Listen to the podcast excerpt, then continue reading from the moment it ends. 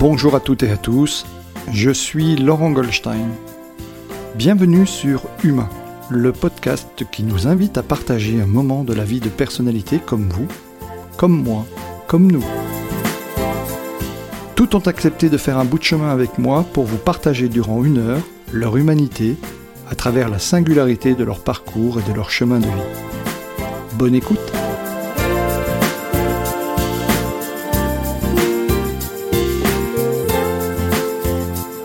Bonjour Francis, merci de m'accueillir chez toi, dans tes bureaux. Euh, alors je suis très heureux de te rencontrer parce que je t'ai découvert comme beaucoup. Alors moi, je t'ai découvert avec la Ligue des Optimistes, mais aussi beaucoup dans le confinement et à travers tes ouvrages. On en parlera tout à l'heure. Bonjour Laurent. Et euh, euh, et puis on a plein de points communs. Euh, on s'en a encore découvert tout à l'heure. Plein de points communs. On est membre de la Ligue des Optimistes. Euh, tu es tu es couéiste. Enfin en tous les cas, voilà. Émile Coué t'a beaucoup inspiré. Couéiste, ah, j'aime bien ça. Moi je le suis aussi et j'en profite pour saluer l'ami Luc Tessier d'Orfeuille que j'espère avoir bientôt à mon micro.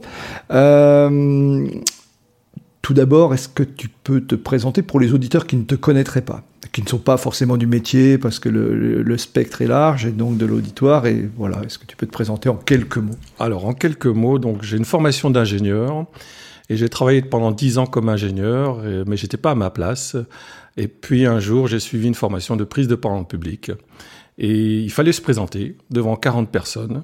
Et j'étais plutôt timide et introverti, et j'étais la dernière personne à se lever à se présenter et euh, j'ai bafouillé, j'ai raconté n'importe quoi. Enfin, je sais plus trop ce que j'ai dû dire, mais en tout cas, une chose est certaine, c'est que quand j'ai vu l'intervenant parler avec clarté, confiance et conviction, j'ai dit je veux prendre sa place. Et ça a changé ma vie. C'était en 1995 et depuis, je suis formateur, coach et conférencier professionnel. Ouais, et tu es aussi un spécialiste de la prise de parole en public. Tout à fait. Et euh, je pense, je ne sais pas si c'était ta citation, en tous les cas, elle apparaît euh, euh, lorsqu'on visite tes sites. Il y en a un en particulier, tu dis prendre la parole en public, c'est bousculer le monde avec des mots. Tout à fait, tout à fait.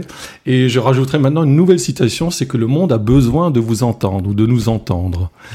Je coach beaucoup de scientifiques et de managers en prise de parole publique et leur difficulté, c'est justement de faire passer leur message sur des nouvelles idées, des nouvelles recherches.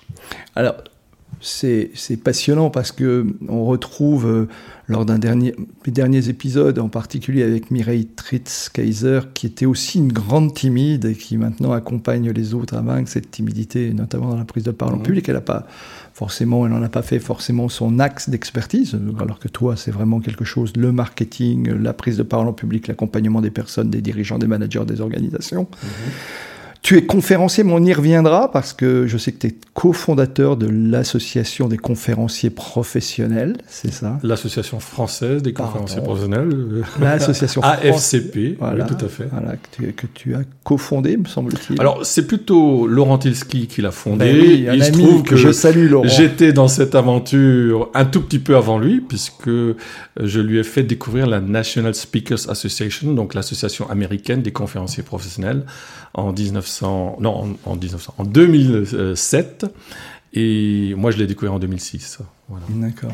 Et l'association, la FCP, a, été créée en 2008. D'accord. par Laurent. Par, par, Laurent, que je connais bien, et donc encore une fois que je salue.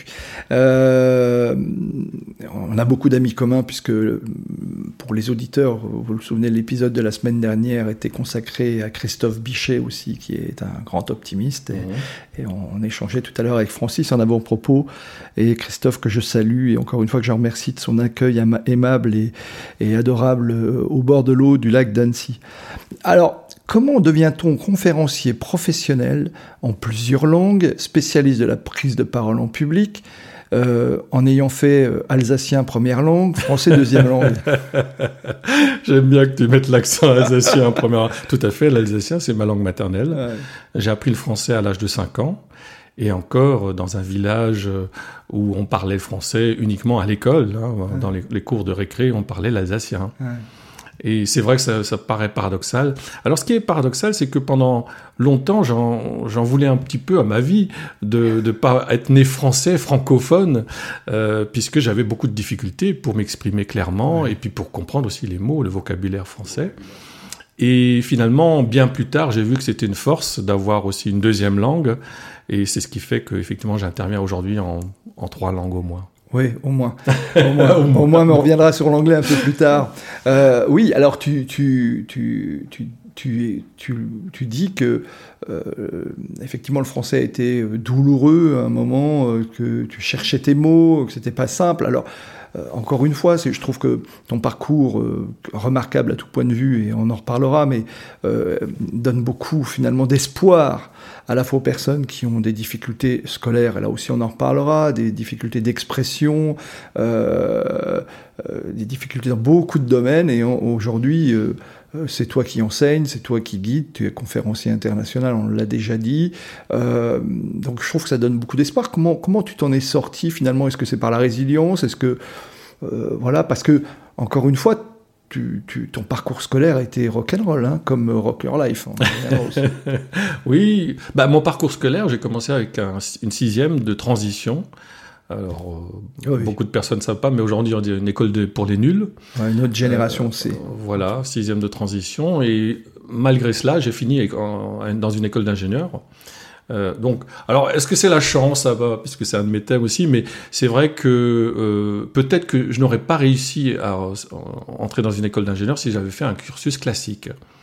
D'accord. Je pense que c'était une chance de, justement de, de, de, faire un parcours un peu atypique, euh, mais en, en, je pense que euh, je pense que nous cherchons tous un peu notre voie, notre position, où se trouve dans cette vie, qu'est-ce qui est, qu'est-ce qu'on a envie de faire dans cette vie. Et je suis pas sûr qu'à 14 ans, quand on sort, euh, enfin sort de l'école, puisqu'à 14 ans, je suis allé, j'ai fait un CAP. Et donc c'était tout de suite un métier pour euh, tout de suite après, à trois ans plus tard, être actif quoi. Hein, c'était et puis finalement j'ai pu intégrer une seconde spéciale. Mais malgré cela, la seconde spéciale, mon rêve à l'époque, je, je voulais être Einstein. J'étais fan d'astronomie à l'époque. Et c'est pour ça que j'ai continué en, en, école d'ingénieur, en physique, mais j'ai fait physique des matériaux, ce qui n'est pas forcément mon, ma passion. Quoi. Alors, tu, écris, alors, tu écris quelque part euh, que en fait, tu as une scolarité médiocre. Comment tu, avec le recul que tu as aujourd'hui et, finalement la, la, réussite de ton cursus, euh, euh, y compris en formation initiale, comment, comment tu l'analyses? Est-ce que euh, le, c'est le système qui n'était pas adapté? Est-ce que c'est toi qui avais... Hum, comment tu analyses ça? Parce que tu n'es pas le seul, même si toi tu le mmh. vois de manière atypique. je renvoie, je, veux dire, j'ai eu beaucoup, je, commence à avoir quelques personnes que j'ai interviewées et je me rends compte qu'il y, a quelques dénominateurs communs. Euh, euh, et comment tu l'analyses toi en fait? Ah, ben, Je crois que la difficulté de, l'école, c'est d'adapter l'enseignement à la personne, enfin à l'élève, à l'enfant. Et je pense que la chance que j'ai eue en sixième, euh, normalement j'aurais dû, enfin la plupart des, enfants de mon âge allaient en sixième normal, et moi j'allais en sixième de transition. Et en sixième de transition, on nous apprenait finalement les basiques du français, mais aussi les basiques du calcul. Du calcul, euh, règle de 3, des choses comme ça, qu'on n'enseignait plus dans les autres euh, sixièmes. Ce qui fait que c'était du pratico-pratique. Et donc ça a développé un aspect pratique. Euh, et après, effectivement, la possibilité scolaire CAP, c'était encore du pratique. Donc je pense que ça m'a appris un peu à, comprendre le monde euh, autrement que par la théorie à ce moment-là. Même si après j'ai réintégré une seconde spéciale. Et là, euh, en réintégrant la seconde spéciale, euh, on va dire que c'était relativement facile puisque j'ai fait un bac F, électrotechnique. Donc je restais dans, la même, dans le même domaine technique. Mais après, quand je suis parti en maths sup, maths spé, alors là, c'était un autre monde. C'était un autre monde. Heureusement qu'il y avait les maths et la physique que j'aimais beaucoup. Euh, mais euh, mais il y avait quand même des domaines où j'étais pas très bon. Quoi.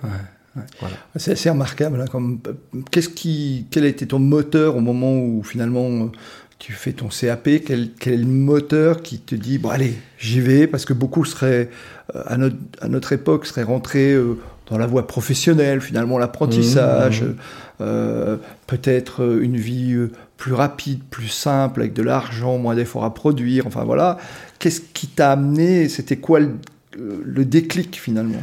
Alors je pense qu'il y en a plusieurs. Notamment, euh, j'ai fait un job d'été comme électromécanicien, donc j'avais 17 ans. Et donc j'ai travaillé pendant deux mois dans une entreprise comme électromécanicien, mais il fallait euh, crapahuter, aller dans des endroits, parce que c'était de l'entretien, de la maintenance et de l'entretien. Et, donc c'était très sale. Et je me dis, mais jamais je vais faire ça pendant 40 ans. Et je crois que c'était un des moteurs. Après, euh, mais c'était aussi dans ma, mon année de transition pour aller en seconde. Et après, j'ai aussi la chance de rencontrer un proviseur euh, qui m'a convoqué dans son bureau. Euh, j'étais en, c'était le premier mois de, de terminale. Et il me demande qu'est-ce que vous avez envie de faire après le bac? Et moi, je dis timidement, ben, un BTS ou un DUT. Et lui, il me dit, mais vous n'avez pas plus d'ambition? Euh, Oui. et c'est là qu'il m'a proposé de faire une école de maths sup, euh, donc j'ai eu la chance de réintégrer un cursus. Hein, C'était pas le Matsup classique pour les personnes qui avaient fait un bac C ou un bac D. Oui, tu parles de la voie royale. Euh, oui, moi j'étais en dehors de la voie royale, mais il y avait toujours des, portes euh, de, secours pour pour rejoindre une voie parallèle qui permettait effectivement d'avoir d'être ingénieur. Alors devenir ingénieur, c'était, je pense que euh, quel que soit le, diplôme d'ingénieur, mais ça permet effectivement, ça ouvre l'esprit, ça permet de, voir les choses euh, différemment, et ça m'aide beaucoup aujourd'hui dans mon métier. Mhm. D'accord. D'accord. Donc en fait, c'est l'entretien euh, avec ce proviseur mhm. qui a porté le déclic. C'est intéressant aussi de, voir euh, que sur le parcours, quelquefois, on a des personnes qui nous, qui nous inspirent. Est-ce qu'il y en a eu d'autres dans ta vie, euh, euh, de ces rencontres qui, qui, ont été inspirantes dans, pour devenir l'homme que tu es aujourd'hui? Oui, je pense qu'il y a eu plein de rencontres dans ma vie et je pourrais en citer beaucoup de personnes, que, après, plus ou moins importantes. Hein. après, ça dépend comment on met, où on met le curseur. Oui, bah, des personnes qui t'ont compté, voilà, tu te dis, tiens, ça, ce qui est dit à ce moment-là, clac. C'est ça. Mais je me, rappelle d'avoir rencontré, donc, euh, donc dans mon cursus, euh, j'ai démissionné euh, après dix ans. Et à ce moment-là, j'avais lu un, livre sur la créativité d'un monsieur qui s'appelle Luc de Brabander. Hmm. Je ne sais pas si tu connais. Et, et puis je l'ai contacté. Et on s'est rencontrés, je me rappelle très bien. timide, c'est bien. Oui, j'ai contacté, j'ai réussi à le contacter, c'est un Belge. Et euh, il était sur Paris, et moi je crois que j'ai dû aller sur Paris exprès pour le rencontrer. Donc il m'a invité à dîner au Novotel euh, à Saclay. Il devait faire une ah intervention ce jour-là. Et donc on a eu un échange très intéressant. Et euh, il m'a dit, euh, voilà, mais c'est quoi votre domaine? C'est quoi votre sujet? J'ai dit, bah, moi, c'est le management. Enfin, voilà. J'étais en train de découvrir ce monde du consulting, euh, de, ce monde de coaching, de formation. Et, lui, il me posait la bonne question, quoi. Parce que finalement, il faut avoir, de moins une étiquette hein, sur quoi on va, de, sur quoi on va, comment on va se vendre. Euh, c'est toute la difficulté. Quoi. Et à l'époque, bah, management, ça voulait rien dire. Ça veut toujours rien dire d'ailleurs. On peut mettre plein de choses dedans. C'est très vaste. Hein, voilà, tout à fait. Et donc lui, il m'a posé cette question, même si, j'ai mis du temps, et peut-être encore aujourd'hui, je sais toujours pas quoi répondre, parce que je suis quand même multicasquette. Quoi. Ça va, tu te débrouilles bien. Alors, euh, tu, nous disais tout à l'heure que tu étais un, grand timide. Euh, aujourd'hui, ben, voilà, il suffit de te suivre, on en reparlera dans tes émissions ou autres. Tu étais, voilà, as, été, as été euh, au moment des confinements, tu as tout de suite su t'adapter à la situation, tu as été très réactif. Euh, J'y reviendrai un peu plus tard, mais. Euh, oh bah restons-y. non, parce que c'est un peu tôt, c'est un peu tôt. Attends un peu, attends. Et euh, euh comment est-ce que le à quel moment donc tu as pris conscience, euh, comme beaucoup d'entre nous d'ailleurs, hein, euh, au moment de prendre la parole en public quand c'est une première fois, tu, disais tu as bafouillé. Moi j'ai un souvenir aussi. Euh, je me demande d'ailleurs si c'était pas au Novotel de Saclay aussi, parce que bon, il beaucoup de séminaires se faisaient au Novotel de Saclay, où je dois intervenir en public dans mes responsabilités managériales et, j'avais une feuille qui était une synthèse d'un groupe de travail, je ne sais plus, et je devais communiquer devant tout un, un parterre de personnes du groupe pour lequel je travaillais, et donc euh, je tenais la feuille comme ça, donc grave erreur à ne pas faire, hein, chers auditeurs. Euh, si, si, vous n'avez pas l'habitude, dans tous les cas, bon, je ne vais pas vous dévoiler toutes les techniques, mais c'est toujours mieux de poser la feuille que de la tenir à la main euh, sans pupitre, parce que, euh, euh surtout si on a un peu de trac, voilà, si on a un peu le trac, et effectivement la feuille tremblait, et plus moi j'essayais de tenir la feuille, plus elle tremblait, c'était juste un, un, souvenir mémorable. Alors, euh, des fois on a une, cette prise de conscience, de dire, oula, ça va pas, il faut que je retravaille ça. À quel moment, toi, c'est arrivé? Oui, là, alors, alors tu parlais de cette expérience, mais prise de conscience, il y en a plusieurs. Ben, ouais. si, justement, ça, c'était une prise de conscience puisque euh, cette formation donc euh, a débuté début février en 95 et six mois plus tard, le 31 juillet, j'ai donné ma démission. D'accord, c'était voilà. une révélation. C'était une révélation euh, parce que d'abord, euh, donc cette formation c'était Dale Carnegie. Oui. C'était 12, bah oui. 12, séances, une séance par, par semaine, et donc ça s'est terminé au mois de mai. Ouais, tout à fait. Comment parler en public et devenir les leaders. Hein. Oui, oui, oui. Et, et donc à l'époque, il y avait trois livres de Carnegie euh, en français. Et donc j'avais tout lu, j'avais dévoré et comment ça. Comment dominer le stress et les soucis. Exactement, voilà. Ouais, et puis euh, et après, euh, je suis allé dans à la Fnac. D'habitude, j'allais dans le rayon euh, suspense policier. Et puis là, je suis allé dans le rayon euh, sciences humaines, un, un, rayon que je connaissais pas. Et je tombe sur un livre euh, qui, qui, qui avait l'air joli, Pouvoir illimité. Tony Robbins. Voilà, de Tony Robbins. Et j'ai pris ce livre, un gros livre, je l'ai pris et je l'ai dévoré. D'accord. J'avais même pas encore fini le livre que j'avais déjà acheté le deuxième livre de Tony Robbins. Ouais. Ça, c'était au mois de mai. Et au mois de juin, donc dans ce, un de ces deux livres, il dit écrivez ce que vous voulez dans la vie. Le 23 juin, j'ai écrit que je vous me formais à toutes les techniques de communication, blablabla, bla, bla, bla, ouais. etc. Et un concours de circonstances a fait que mon entreprise à l'époque, m'a envoyé en Californie au mois de juillet. C'était aux alentours du 14 juillet, pour un, pour un congrès. Et euh, là-bas, je suis allé dans une librairie, je suis tombé sur deux cassettes de Tony Robbins, des ouais. cassettes. Hein. Ouais, oui. je sais pas si ça parle à beaucoup de personnes aujourd'hui. Et, et j'ai écouté ces cassettes en rentrant matin et soir dans ma voiture. J'avais une demi-heure de route pour aller à mon ouais. travail.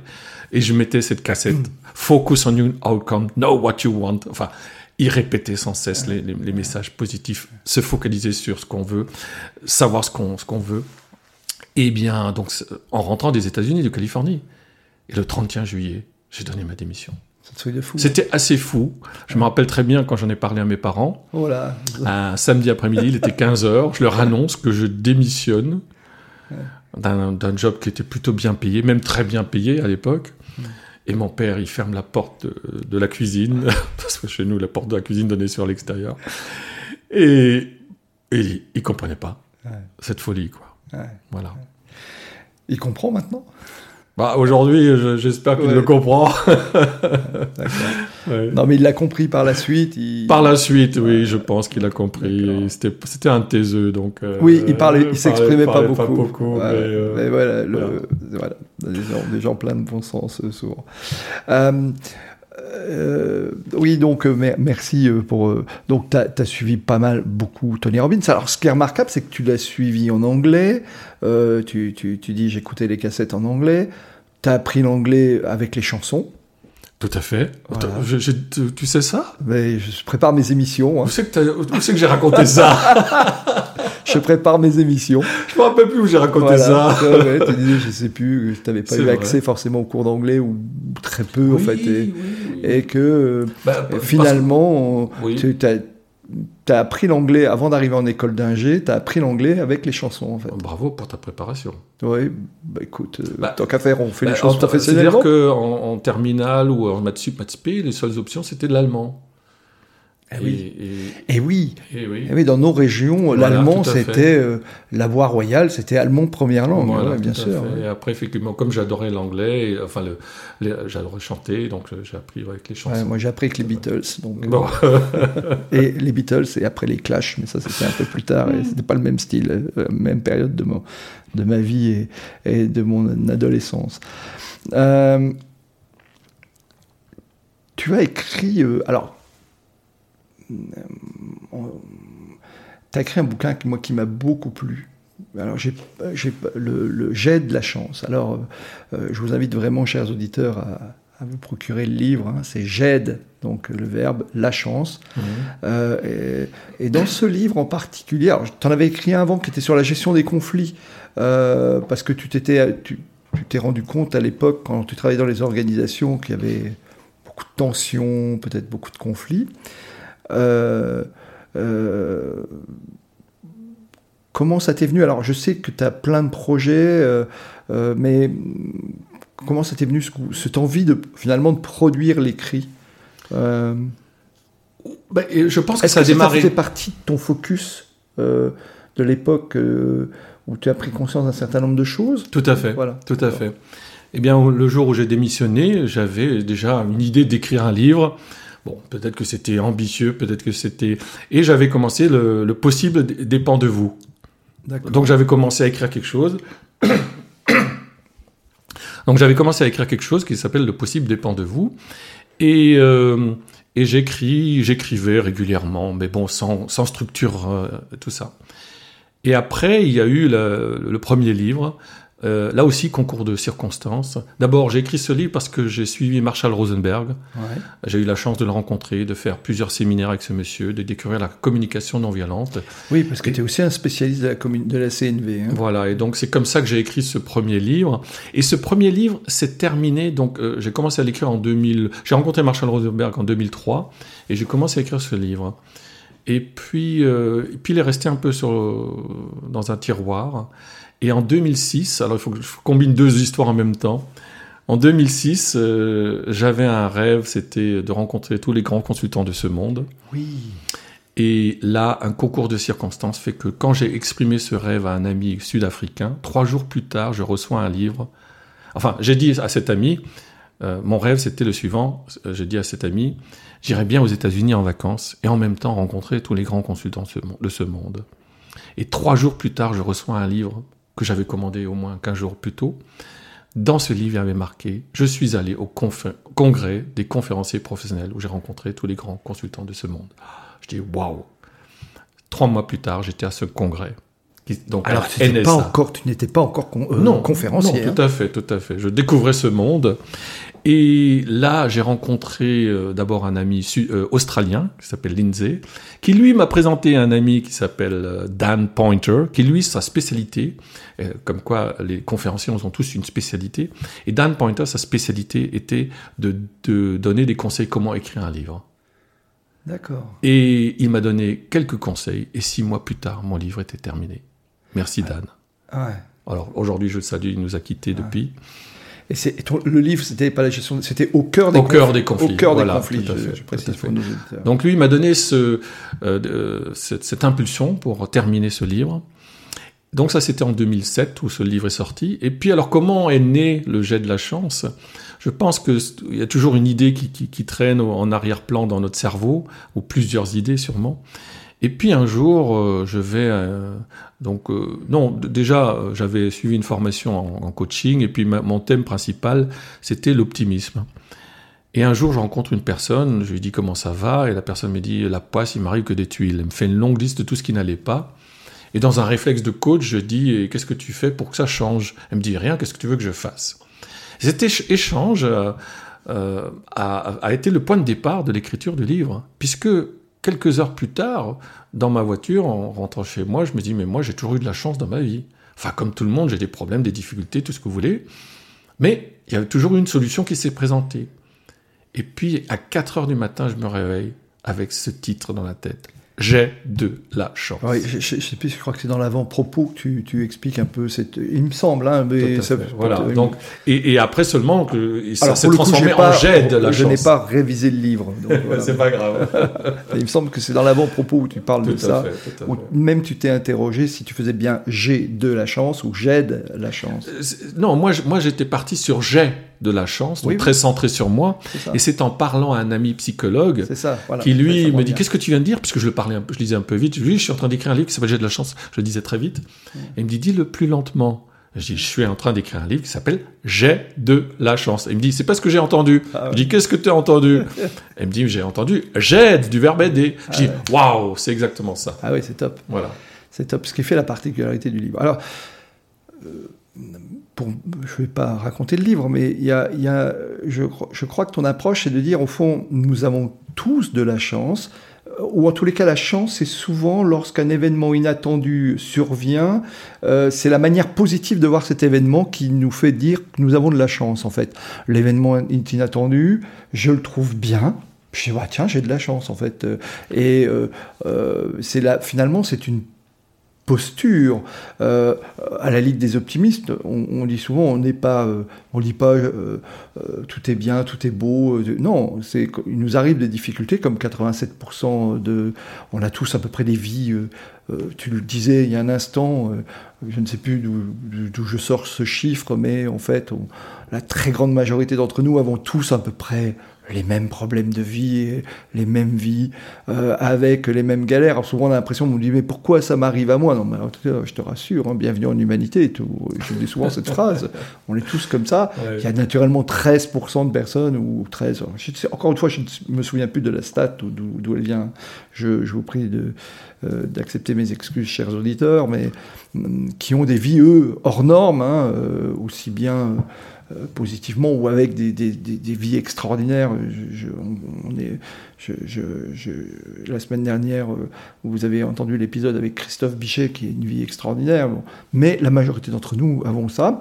Et, et quelquefois, certains, notre position de vie, quand on a des galères, l'optimiste va se dire, OK, quoi de bon là-dedans? Euh, euh, quand je me perds, moi je dis souvent bonne nouvelle, tiens, il va y arriver un truc que je vais découvrir que je n'aurais pas euh, découvert. Mhm. et c'est vrai, je me souviens encore, une, on ne pas dire que je suis un, contemplatif BA, mais une fois j'avais un gros bouchon sur l'autoroute, je sors dans les petites routes de campagne, je dis mais où je vais? Et tout d'un coup j'admire, je découvre des coins de, de campagne magnifiques et je me dis bah tiens, s'il n'y avait pas eu ce bouchon, j'aurais jamais découvert cet endroit. Euh, donc ça, c'est effectivement la, posture optimiste qui, nous est commune finalement, c'est de voir les choses. Mais dans, ton, dans ce livre, tu dis, avoir de la chance, c'est notre manière de percevoir les événements inattendus, en fait, et d'y être attentif. Oui, c'est notre manière d'y réagir, hein, réagir. Alors, ça, bien sûr, ça commence par notre perception. Et euh, un événement inattendu, nous avons tous de l'inattendu dans notre vie. La question, c'est comment nous réagissons par rapport à cet inattendu. Souvent, nous avons tendance à dire oui, mais c'est pas le moment, oui, mais euh, là, je suis fatigué, alors que nous devrions dire peut-être mais oui, c'est une opportunité. Et c'est là, quand nous répondons positivement à une situation euh, inattendue, que nous allons découvrir des pépites. D'accord. Alors, il nous est arrivé à tous, tout, le monde, euh, un événement inattendu en début 2020, qui s'appelle euh, le coronavirus, donc euh, qui, dans un premier temps, on le regarde un peu loin, de manière lointaine. On dit, oh, c'est un truc chinois encore. Bon, ok, bon. Et je me souviens très bien de février 2020, où, ok, bon, c'est loin. Euh. Bon, mars 2020, ça arrive, et puis mi-mars, on, est tous enfermés. et là, assez rapidement, euh, j'ai vu que tu avais été sur. Étais extrême, je t'ai trouvé très réactif euh, et tu, as commencé à publier euh, des, vidéos. Voilà, puisque pour la première fois, chers auditeurs, cet épisode est filmé en fait. je suis chez Francis. Vous ne, voilà, si vous, si vous, je pense qu'à un moment ou un autre, Francis fera un petit teasing ou un petit quelque chose là-dessus. Mais en tous les cas, c'est la première fois que je suis filmé. Euh, ne soyez pas trop déçus si quand vous découvrirez l'image par rapport à la voix. Hein. Voilà, merci de votre indulgence. Euh, euh, je, je, et là, tu as été très réactif. Euh, moi, je, je, je, je, te voyais je, je, me souviens plus si c'était chaque semaine ou chaque soir. Tous les jours. Tous les jours, tu faisais une émission qui s'appelait Rock Your Life. Tout à fait. Euh, je me suis dit, waouh. Alors, dans Rock Your Life, il y a quelque chose quand même euh, qui est pour nos auditeurs. si vous cherchez sur YouTube, vous allez trouver. Francis nous, nous, passera les liens. Je vous les mettrai dans le descriptif de l'épisode. Euh, il y avait tout un jeu de chapeaux. Est-ce que, tu veux bien? Est-ce que tu veux bien m'en parler? Parce que pour ceux qui découvriront, vous dire, il n'a pas le même chapeau, tiens, il a un chapeau rose, tiens, il a un chapeau. C'est quoi cette histoire de chapeau? C'est marrant que, que, tu retiennes juste non, je ne retiens pas le chapeau, mais la spécificité de Oui. Your Life, c'est qu'il y avait un chapeau. Tout à fait. Tu Tout à mettais un chapeau Je mettais un chapeau. Dans, euh, on parlera d'une autre émission, euh, alors que je trouve vraiment sensationnelle, euh, qui Je ne suis pas geek et je me soigne, euh, où tu, tu donnes des tas de petites astuces. Et là, il n'y a pas de chapeau. Par contre, il y a des vestes. De temps en temps, tu me Ah. dis Tiens, voilà, je mets cette veste-là pour, mais il n'y a pas de chapeau. Alors pourquoi Rock Your Life a un chapeau? Est-ce que c'était euh, ton côté clin d'œil aux années rock ou- Oui, bah, peut-être comme ça. Peut-être que d'abord, alors, j'ai pas réagi aussi vite que ça. Il y en a un, Ah. un ami commun que Oui. nous avons, qui est Michel Pollard, Oui, mais- qui a réagi immédiatement. Oui, mais Michel. il faut que, faut que je raconte l'histoire. Ouais, alors Michel qui sera invité à notre micro euh, d'ici euh, d'ici quelques temps, euh, Voilà. voilà, qui, m'a fait l'amabilité d'accepter cette invitation. Ouais. Alors, euh, lui, il a réagi immédiatement, puisque le jour même du confinement, il a commencé à faire un live sur Facebook. Et il, s'invitait chez les personnes. oui, ça y est, je me souviens très Voilà. bien. Je m'invite chez vous. Voilà, tout à fait. Et puis moi, je me dis bon, qu'est-ce que, pourquoi je lui proposerais de, de l'inviter, etc. Moi, j'étais plutôt en mode passif. Et puis le temps passait, et là, je me dis bon, ben, tiens, je vais contacter Michel. Je lui dis pourquoi pas? Et je contacte, je le contacte. C'était un mardi après-midi. On, avait une réunion de, de l'association française des conférenciers professionnels, et donc nous étions en, en Zoom. Euh, et puis je lui envoie un message en particulier, comme ça. Je lui dis Michel, euh, tu vois, je suis disponible. euh, quand est-ce que tu as une quand est-ce que tu as une disponibilité pour ton émission? Il me dit, j'ai un désistement ce soir si tu veux. Je dis ok. Et le soir même, j'étais à son émission. ce qui fait que c'était un mardi soir. Ce qui fait que cinq jours plus tard, j'ai commencé à créer mon émission qui s'appelait effectivement Rock Your Life. Et oui, très rapidement, j'avais mon chapeau. Parce que je voulais me donner un genre, euh, peut-être parce que j'ai commencé aussi un peu en chantant. Il faut regarder les, premières émissions de Rock Your Life qui sont assez quand même euh, euh, marrantes dans le sens que euh, c'était vraiment tout ce qu'il fallait pas en termes de quali- qualité audio ou même visuelle. Mais j'avais ce chapeau parce que euh, j'aime bien chanter. Puis euh, Il n'y avait pas de code particulier en fonction non, des chapeaux, non. en fait. non. Si après, parce que j'avais un chapeau euh, plutôt euh, gris, anthracite, Ouais, ouais. et euh, après j'ai mis, j'ai j'ai acheté d'autres chapeaux, d'autres couleurs pour Oui, mettre un peu voilà, de fun. maintenant il y a Voilà. tout dans le jeu Voilà. de chapeau, d'accord. Voilà. D'accord. Euh, alors, euh, tu envoies un message aussi à, à nos auditeurs, euh, et souvent, moi, je, je, je, je leur dis, euh, quand je, je rencontre l'un ou l'autre, c'est de dire, oh, il faut oser. Tu dis, la qualité était pas bonne, et, et forcément, au début, on n'est pas très bon, on cherche, on bafouille. on- Moi, je me souviens de mon premier épisode. Je pouvais pas faire des découpages. Hein. Non, non, c'est vrai, voilà. Est- C'était du live. c'était du live, live Facebook live, Voilà. hein, voilà. Ouais. Et, où- et donc, euh, euh, on, on trouve que c'est pas très bon. Et puis, euh, il faut se lancer pour progresser finalement. On est bien d'accord. hein. Tout à fait, tout à fait. Bah, j'avais aucune idée ce que c'était de faire un live. Déjà, j'avais jamais fait ça de ma vie. Donc, appuyer sur le bouton Go Live de Facebook. Et puis après, bah, au fur et à mesure, je progressais. Je compre- Après, le, deuxième jour, j'ai utilisé un outil qui s'appelle StreamYard, qui, m'a per- qui me permettait de diffuser à la fois sur Facebook et sur YouTube. Mais en plus, j'avais une connexion Internet qui était exécrable. Ce qui fait que le, le son, le visuel, tout ça passait pas très bien. Et donc, chaque jour, je trouvais des solutions pour améliorer tout ça. Et c'est de là que t'es venu euh, l'envie de dire je ne suis pas geek et je me soigne? Alors, c'est venu après, effectivement, parce que une fois que après avoir fait ces 50 émissions, j'ai appris à utiliser l'environnement numérique un peu plus qu'avant, à la fois aussi faire des visuels, euh, comment filmer et ainsi de suite. Et je me dis, bah, pourquoi pas, comme je diffusais en même temps sur Facebook et sur YouTube, je me dis, pourquoi pas, tiens, développer ma chaîne YouTube. Et c'est vrai, je ne suis pas un geek dans le sens que j'y connais rien. Je suis perdu dès qu'il faut télécharger une application, faut l'installer. Enfin, c'est compliqué. C'était compliqué, ça l'est toujours, mais un peu moins aujourd'hui. Et, et, et donc je me suis dit, bah oui, c'est vrai, je ne suis pas un geek. Et je me dis, bah, et je, me- soigne. Donc, et le fait effectivement de faire un live, une émission, euh, on est obligé de trouver des solutions, même si c'est pas parfait, même si c'est pas bien, mais chaque jour, je trouvais de nouvelles solutions et ainsi je progressais. Et donc en faisant, maintenant en développant ma chaîne YouTube, euh, qui s'appelait avant Francisens, que j'ai renommé Je ne suis pas un geek, et, eh bien je développe aussi mes qualités de comment filmer, comment Oui. enregistrer. Il y a vraiment des trucs très intéressants. Je vous invite, chers auditeurs, à y aller passer. Ce sont des petites capsules de quelques minutes. Euh, J'en ai vu une d'ailleurs qui, qui m'a beaucoup plu sur euh, comment organiser son bureau. voilà. Euh, alors du bureau physique, euh, nous sommes tous les deux des partisans, je, mais souvent Francis a, a, fait beaucoup aussi de tu as fait beaucoup de euh, cours en gestion du temps et, et on sait parfaitement que euh, si on veut diminuer le stress, euh, le manager doit avoir un bureau net avec le seul dossier qui le concerne, qu'il ait en actif et après le ranger parce qu'un bureau encombré c'est déjà un facteur de stress rien que lorsque l'on rentre dans le bureau. et, et j'ai dans le souvenir comme ça d'un de quelqu'un avec qui j'ai travaillé il y a, oh, très longtemps. Bon, il n'y avait pas tout, on n'était pas, il n'y avait pas d'ordinateur portable, quasiment pas. C'était, c'était dans les années 80, 80 au début des années 90.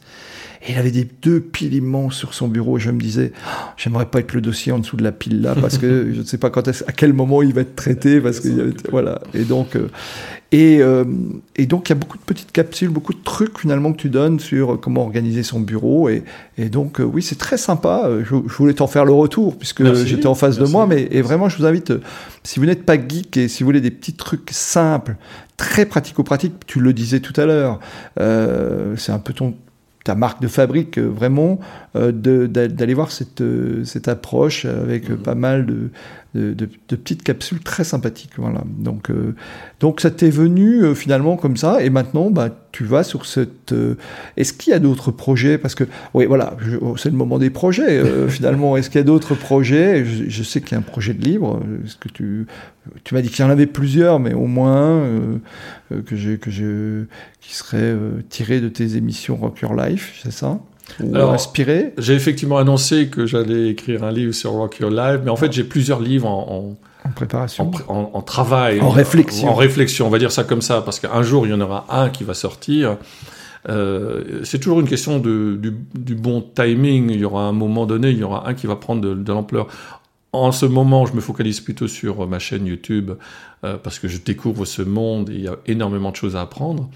Et, et je me rends compte que euh, le fait de, m'intéresser à YouTube me permet aussi, dans mon métier plus classique, euh, d'avoir des compétences euh, qu'on me demande de plus en plus.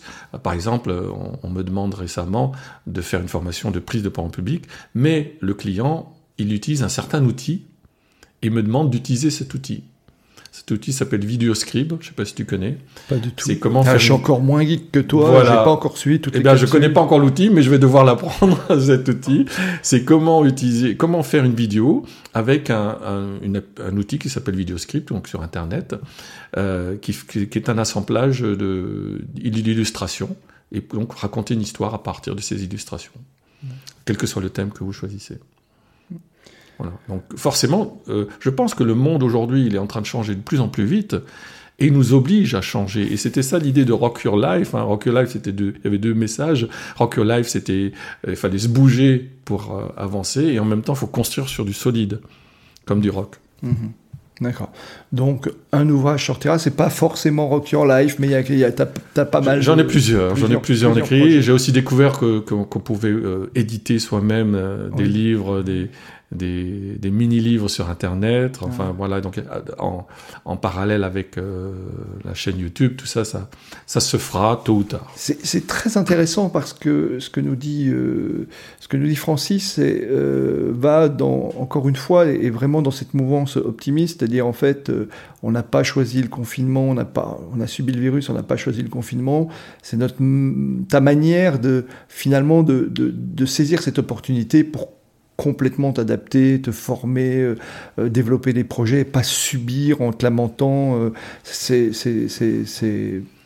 très intéressant en fait. Oui, alors ce que j'ai découvert avec le, le, confinement, enfin j'ai peut-être vraiment réalisé ça euh, ces derniers temps, mais c'est que en fait le confinement m'a permis de développer ma créativité. Je n'ai jamais été aussi créatif de ma vie puisque comme j'ai fait 50 émissions, ouais. chaque jour, fallait je commençais à 4 heures du matin à réfléchir à la, au thème. J'avais bien sûr des invités, mais chaque, chaque fois, il fallait créer le, le visuel, oui. les, les, poser les questions, définir les questions, un peu ce que tu fais aussi. Hein, il y a de la préparation. Mais moi, j'avais que, que 24 heures pour préparer oui. l'émission. Et chaque fois, l'émission était à 17h37 euh, et, et ainsi de suite. Et comme ça, j'ai pu développer ma créativité. Et avec YouTube, finalement, quand on fait des émissions YouTube, aujourd'hui, je suis à, à, plus de 100, 140 vidéos sur YouTube, donc une partie de Rock Your Life, bien sûr. Mais euh, chaque fois, c'est créer un créateur, un YouTuber, c'est un créateur de contenu. Ah, bien sûr. Donc, il faut créer à la fois du contenu, mais aussi comment on le met en forme, comment on le filme, comment on le raconte. Et surtout, il faut avoir euh, de la patience, de l'humilité, c'est nécessaire aussi. Hein, euh, euh, c'est-à-dire ne pas imaginer que dès que je vais créer du contenu, je vais avoir 5000 personnes. Ça, c'est le rêve. 5000 personnes qui vont regarder et, donc, avoir, voilà. avoir le, courage de créer tranquillement son auditoire et, et ouais, donc d'avoir une passion. Je voudrais qu'on revienne sur la sur euh, le métier de conférencier professionnel, euh, parce qu'il y a beaucoup de personnes, tu parlais toi de tes découvertes, tu dis j'aimerais être ça, tu as, découvert, euh, tu as, sans doute assisté à des séminaires toi-même, tu as été, donc tu disais, à la, National Speakers Association à, Orlando, la NSA à Orlando. comment devient-on conférencier professionnel? Ah alors, je sais que je pourrais poser la question à Michel, mais ça, je, je, poserai, je poserai dans deux semaines. D'abord, je pense que le, le, parcours peut être très différent d'une personne à une autre. Euh, euh conférencier, ça sous-entend qu'on a quelque chose à partager, euh, un message à faire passer. Et puis, il faut trouver son expertise, son domaine d'expertise. Ensuite, eh bien, euh, le conférencier se distingue du formateur dans le sens qu'il est sur scène devant des centaines, des milliers de personnes. enfin, ça peut arriver. Et, et, donc, il, il, doit à la fois travailler sur le fond et la forme, la manière de faire passer un message. Et ça, nous avons beaucoup de choses à apprendre des Américains dans ce domaine-là. Et c'est ce que j'ai effectivement découvert en 2006 pour la première fois. Et, et après, c'est du travail. Donc, est-ce que tu t'es formé? Est-ce qu'il y a des formations spécifiques? Euh, euh, Et puis après, vous avez créé euh, l'Association française des conférenciers professionnels. Comment tout ça s'est fait? Alors déjà, effectivement, le, fait qu'il existe une association aux États-Unis, il existait également, il existe toujours, une fédération internationale qui regroupe toutes les associations dans les différents pays. Et donc très rapidement, le, le fait de Laurent Tilski de vouloir créer une association en France était forcément sous chapeauté par la fédération internationale. Ce qui fait que euh, lorsqu'il y a eu le kick-off en mars 2008 de l'Association française des conférenciers professionnels, il y avait tout de suite des intervenants étrangers. Il y avait une personne qui venait d'Angleterre, une personne qui venait du Canada, des Allemands, et ainsi de suite. Donc tout de suite, il y avait un, environnement international. Et donc pour devenir conférencier, ben, il faut s'inspirer des meilleurs conférenciers. Et donc, et c'est là que l'intérêt d'une association, c'est on s'inspire les uns les autres. Mhm. D'accord. Mais bien sûr, c'est un, c'est un travail. D'accord. Donc en fait, vous, vous travaillez beaucoup, vous échangez ensemble, vous partagez euh, finalement vos expériences et à partir de là, il y a un côté, euh, on, voilà, je prends chez l'autre, euh, je ne vais pas parler de co-développement ou de groupe de pairs, mais je prends chez l'autre des choses des options modélisantes, je lui en offre d'autres et à partir de là on s'enrichit, c'est ça? Voilà, ça se fait pas forcément dans ces, euh, dans ces mots-là comme ça, mais euh, quand j'allais au congrès, ou n'importe quel congrès ou à une conférence, il y a toujours trois aspects. Je vais à une conférence soit pour le thème, donc je vais apprendre quelque chose, du contenu, hmm. soit je vais aussi pour le conférencier, et je vais apprendre sur la forme, la manière dont il fait passer le contenu. Et après, il y a encore un troisième aspect, et c'est de ça euh, qu'on a peut-être un peu plus de mal à comprendre, c'est que les conférenciers, on parle aux États-Unis, on parle de motivational speakers, euh, donc conférenciers motivationnels. Euh, C'est-à-dire qu'ils nous inspirent. Et quand vous écoutez quelqu'un, il vous met dans une énergie qui fait que tout à coup, ça vous crée des, des idées qui n'ont rien à voir peut-être avec son thème, mais qui vous permettent à vous de développer votre créativité, euh, votre envie de, de, faire avancer et bouger les choses. En fait, ce que, le message que tu envoies, c'est de dire, si vous voulez devenir conférencier, il vous faut naturellement votre, euh, votre expertise, mais il vous faut aller observer les autres et euh, finalement observer la forme, le professionnalisme. beaucoup, de conférenciers le disent, hein. maintenant il faut être de plus en plus professionnel, euh, euh, voilà, avec euh, des visuels, mais pas trop, enfin voilà, des choses comme ça. Il y, a, beaucoup de préparation. Je crois d'ailleurs que tu as fait des conférences sur J'ai de la chance, hein, tu l'as fait en présentiel aussi. Tout à fait, bien sûr, j'en ai donné. Voilà, donc voilà, d'accord. Combien il y a de membres de, dans l'association française des conférenciers professionnels? Combien vous êtes euh, en France? J'en ai aucune idée. Hein, oui, oui, c'est très variable. Je peux, peux pas te donner les derniers chiffres. J'ai pas bossé la matière, j'ai pas appelé l'ami Laurentiski. Je peux pas te donner les derniers chiffres. Euh, euh, c'est très variable. Je pense que ça a un peu diminué du fait de, du confinement. Euh, forcément, il y a beaucoup de choses qui ont un peu bougé de ce côté-là. Mais c'est de l'ordre entre 50 et 100 personnes, quoi. Alors, au-delà de ton expérience d'ingénieur, tu t'es formé au, métier de coach, tu as fait, tu, tu parlais de la CNV tout à l'heure, mais tu es aussi maître PNL On va dire oui. On va dire, bah, ouais. C'est très vieux ça, c'est pour ça. Ah bon, alors, d'accord. la PNL, j'ai fait ça en 95, 96. Hein.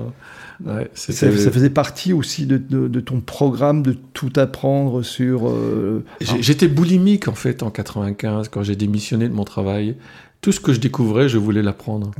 Je me suis formé en hypnose ericksonienne, en PNL, en, analyse transactionnelle. Ah oui, je, ne sais pas tout, en fait. Et, etc., etc. J'ai découvert des choses euh, assez surprenantes. D'accord. Les, les, Ton métier d'ingénieur te, te manque pas trop, en fait? Bah, D'abord, j'ai jamais vraiment exercé comme ingénieur. J'ai eu un métier euh, technico-commercial, mais j'utilisais les, les, connaissances d'ingénieur et je les utilise toujours aujourd'hui. Parce que justement, grâce à ce, ces connaissances et ce regard d'ingénieur, je peux comprendre des, managers, des chercheurs dans des domaines très différents, très variés. Hein, je coach des, chercheurs qui sont dans des domaines euh, très, très, aussi bien dans, le spatial que dans l'intelligence artificielle, dans l'automobile, quel que soit le métier ou dans, le médical, euh, ainsi de suite. D'accord. Alors, il y a un point qu'on connaît moins de ta personnalité, Francis commence à faire découvrir. Francis, je te, sens inquiet dans ces cas-là. Euh, c'est un point commun. Alors, mais toi, tu es un peu plus spécialisé, c'est la passion de l'histoire, en fait. Euh, il paraît que tu es un passionné de l'histoire de la Renaissance. Alors, je ne sais pas si je suis un passionné de l'histoire, mais j'adore. Dans ton temps libre, dans ton temps libre, c'est ça. Oui, j'adore. Oui, c'est vrai que la Renaissance, c'est une période qui me passionne.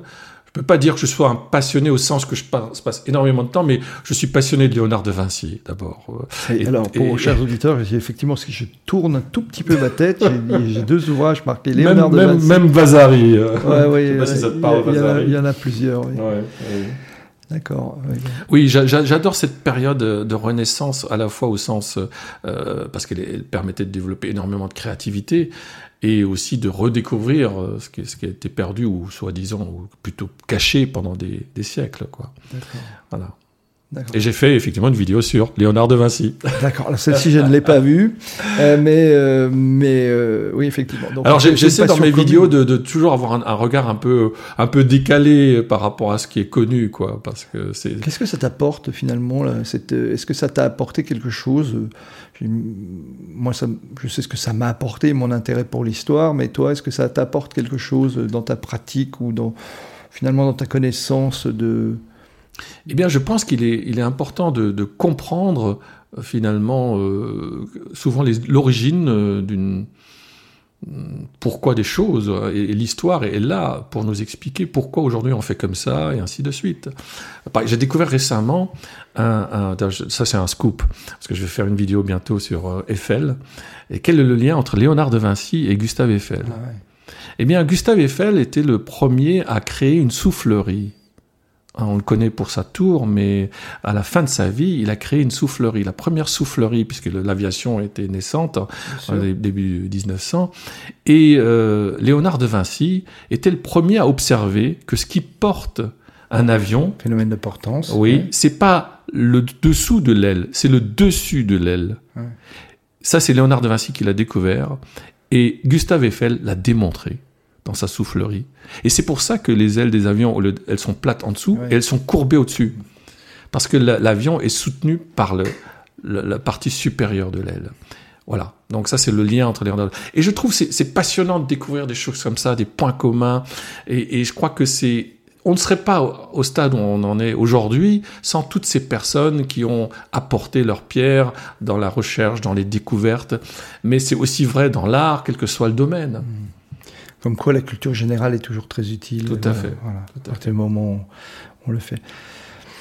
Comment gères-tu le stress et la pression? On échangeait tout à l'heure en avant-propos et avant de débuter l'émission euh, de nos plannings respectifs de, de, de la rentrée, qui, que nous espérons tous. euh, mais on, on- on- on- voilà, on ne peut pas préjuger de la situation sanitaire, mais à- au, tout le- à- au moment où nous enregistrons, tout- à tout le moins, euh, comment, comment, comment est-ce que tu gères la pression?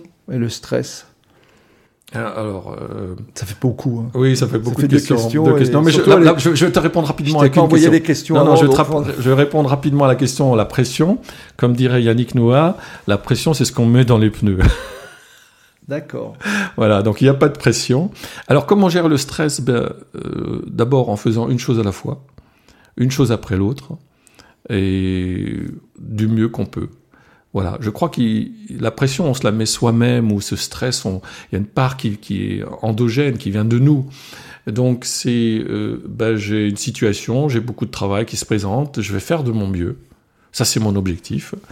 Et je vais m'organiser au mieux pour, euh, pour faire euh, au mieux. Et c'est tout. Après, le résultat, le résultat, il sera plus ou moins bon. Ben, mais j'aurais fait le mieux que je puisse faire à un instant donné. Et je crois que c'est ça le stress. Maintenant, si tu parles de stress en prise de parole en public, Ça, c'est le trac. ah, voilà, exactement. Euh, Et là, euh, pour le regard positif, pour moi, le, le, le trac, le- c'est en fait le, désir de bien faire. Donc, déjà, il faut l'accepter. Et accepter aussi de pouvoir faire des erreurs, de se tromper, de bafouiller. À partir de là, on va être moins stressé. Alors moi je ne suis pas un conférencier professionnel, je donne quelques conférences par an. Hum. Effectivement, on parlait tout à l'heure d'auditoire et quelquefois il y a plusieurs, il va y avoir plusieurs centaines de personnes. Et alors mon petit truc, c'est de, de prévenir mon auditoire euh, en disant voilà, je vais sans doute bafouiller pendant quelques minutes, mais après ça va aller tout de suite mieux.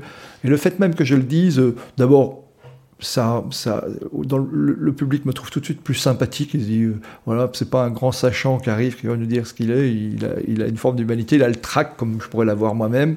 Effectivement, ça aide euh, de d'être sérieux, professionnel, on, on échangeait là-dessus, sans se prendre forcément au sérieux, et puis euh, d'accepter de ne pas être parfait, de faire du mieux que l'on peut. Ouais, je, suis, je partage. Et je crois qu'il y a Mark Twain qui disait, il y a les conférenciers qui ont qui ont le trac, il y a deux types de conférenciers, pardon. Mark Twain disait, il y a deux types de conférenciers, ceux qui ont le trac et les autres qui sont des menteurs. D'accord. D'accord. Euh, euh, voilà, bon, c'est bien. Euh, et même s'il y a beaucoup de choses dans, dans, ton livre, je parle du dernier, quel conseil donnes-tu ou donnerais-tu à, à, finalement des personnes qui traversent des tempêtes de, de, la vie, ou, sans forcément aller dans les tempêtes de la vie, ou, ou qui viennent te voir parce qu'elles ont, euh, sont limite burn-out, voire burn-out? Comment comment, quel conseil tu pourrais donner pour finalement passer ces moments ou aller mieux ou trouver la voie, ça serait quoi? Alors le, le, bureau net, ça, tu le dis, euh, enfin voilà, tu as, as, des choses comme ça que, que, tu, que tu donnes, mais est-ce que tu en as quelques-uns? Est-ce que quelques pharmacopées pour les auditeurs de Humains, ça serait très sympa? C'est vrai, on aimerait bien tous avoir la solution. Ouais. Ben, D'abord, tout le monde vit des moments difficiles et on ne peut pas le cacher, tout le monde, toi, moi, nous avons des moments difficiles, mais ces moments, ils passent. Après coup, souvent on en rigole, mais c'est vrai que sur le moment, c'est difficile de, de, le vivre. Euh, après, le côté positif, c'est de dire, OK, j'ai peut-être quelque chose à apprendre, ou euh, qu'est-ce que je, comment je peux euh, au mieux passer cette situation difficile? C'est ça la question. Alors que souvent, on a tendance à se lamenter, ou on a tendance finalement à ne pas accepter qu'il y ait cette situation difficile, et après, on va peut-être amplifier la situation en elle-même qui est difficile. Donc je pense que l'attitude positive, le regard positif hein, que, tu mentionnais tout à l'heure, euh, que je dis, la chance est un événement inattendu sur lequel on porte un regard positif. C'est dans notre regard que cet événement soit positif ou négatif. Euh, même dans une situation négative, difficile, il y a du positif. On ne le voit pas forcément tout de suite parce que souvent il y a l'émotionnel, qui, nous empêche de voir le côté bénéfique. Mais si on regarde ça un peu un petit peu plus tard, on va le voir qu'il y avait finalement des, des bonnes choses dedans. Mmh.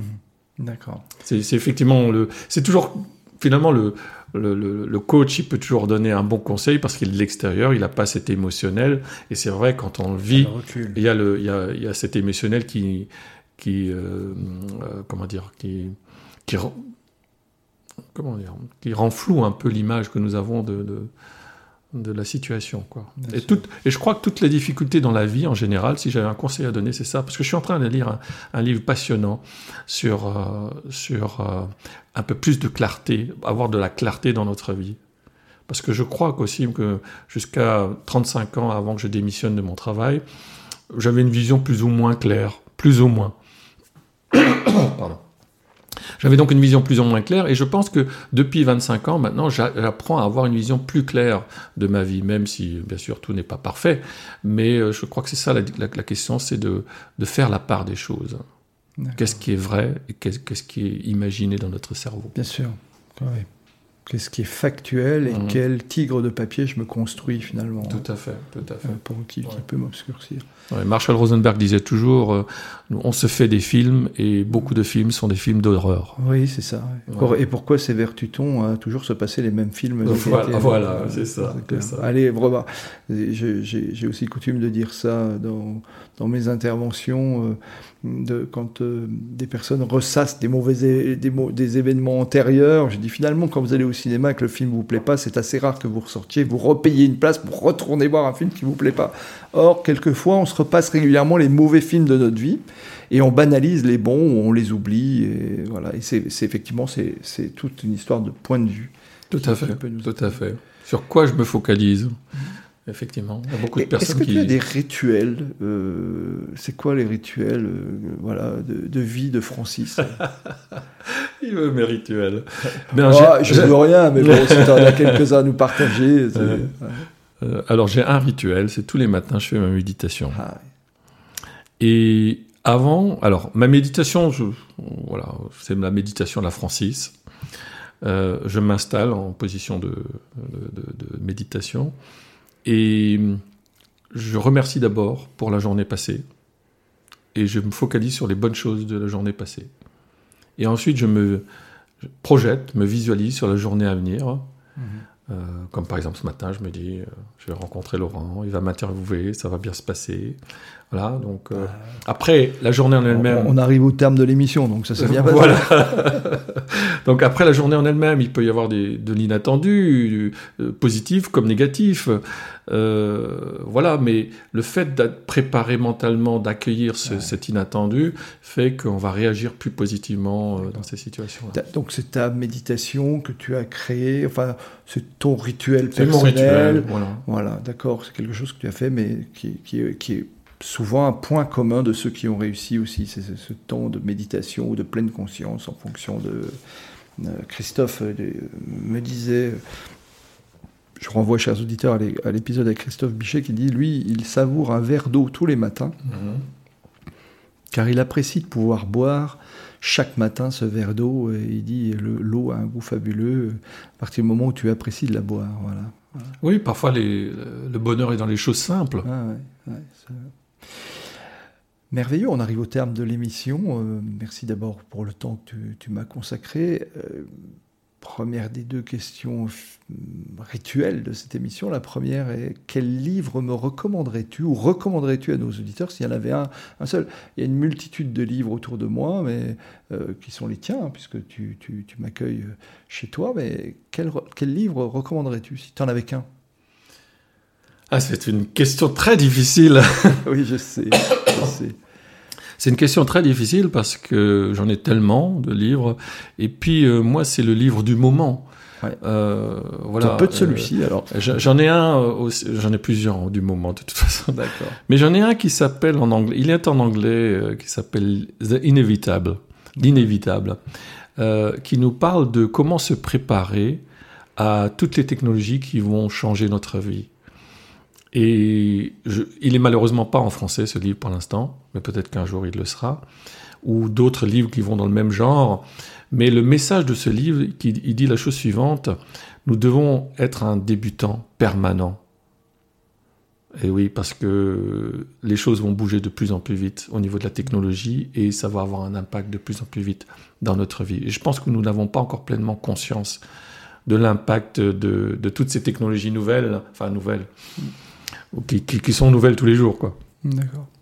Est-ce que tu en aurais un autre pour nos amis qui n'ont pas, qui n'ont pas appris l'anglais dans les chansons? Voilà, j'attendais la question ah en français. Euh... Ou traduit en français. Hein. Je ne sais pas si ce inévitable est, est traduit non, encore. Non, il n'est pas traduit. Euh... Alors, euh, Francis se lève, voilà, et il arrive.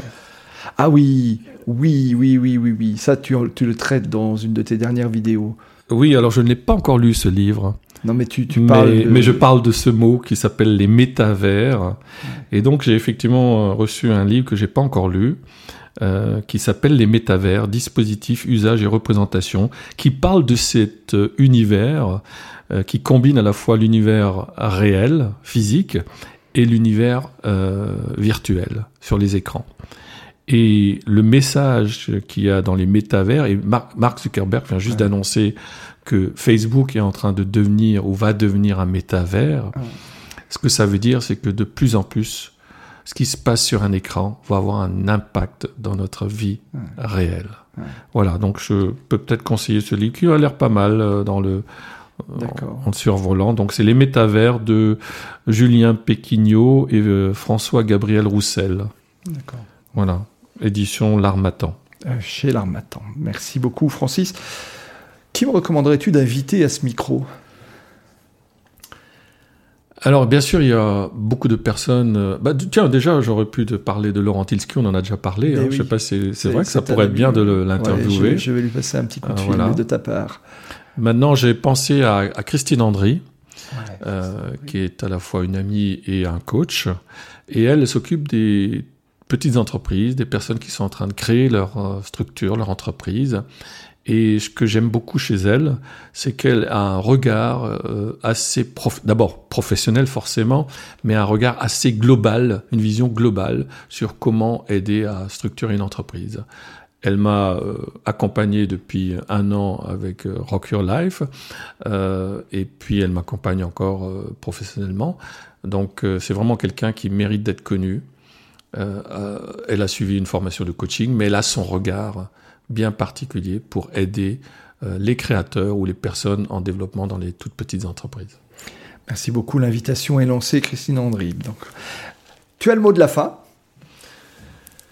Ah Oui, Alors, ça non plus, j'ai pas pris. Voilà, là, euh, de l'inattendu. Voilà, de l'inattendu. j'ai le mot de la fin.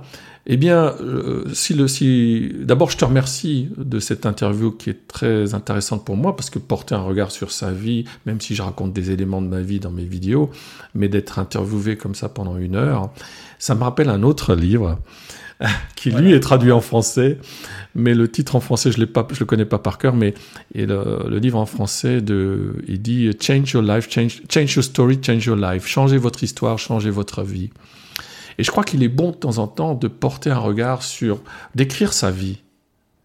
Et parce que ça permet de voir que finalement notre vie, elle est peut-être tout aussi merveilleuse que n'importe quelle personne qu'on voit à la télé. Et qu'elle peut être encore meilleure si on prend conscience de, de cet aspect-là.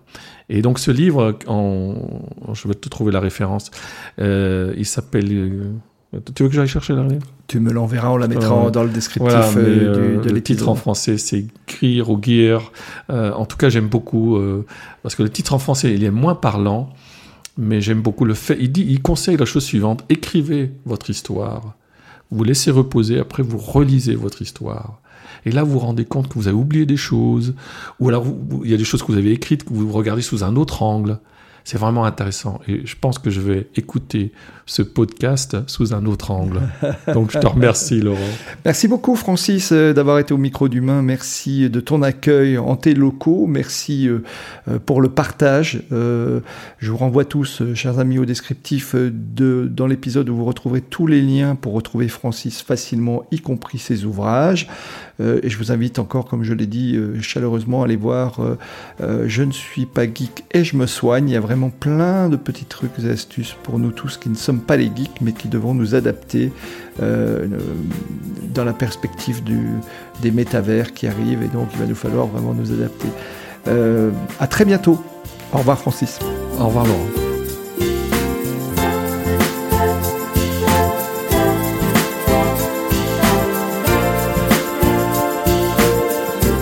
Merci d'avoir écouté cet épisode jusqu'au bout. Si ce podcast vous a plu, n'hésitez pas à en parler autour de vous et à le partager. Pensez aussi à nous soutenir en mettant une note, un commentaire et à vous abonner sur votre plateforme de podcast préférée. Vous trouverez les liens liés à cet épisode dans la description. À la semaine prochaine pour une nouvelle rencontre.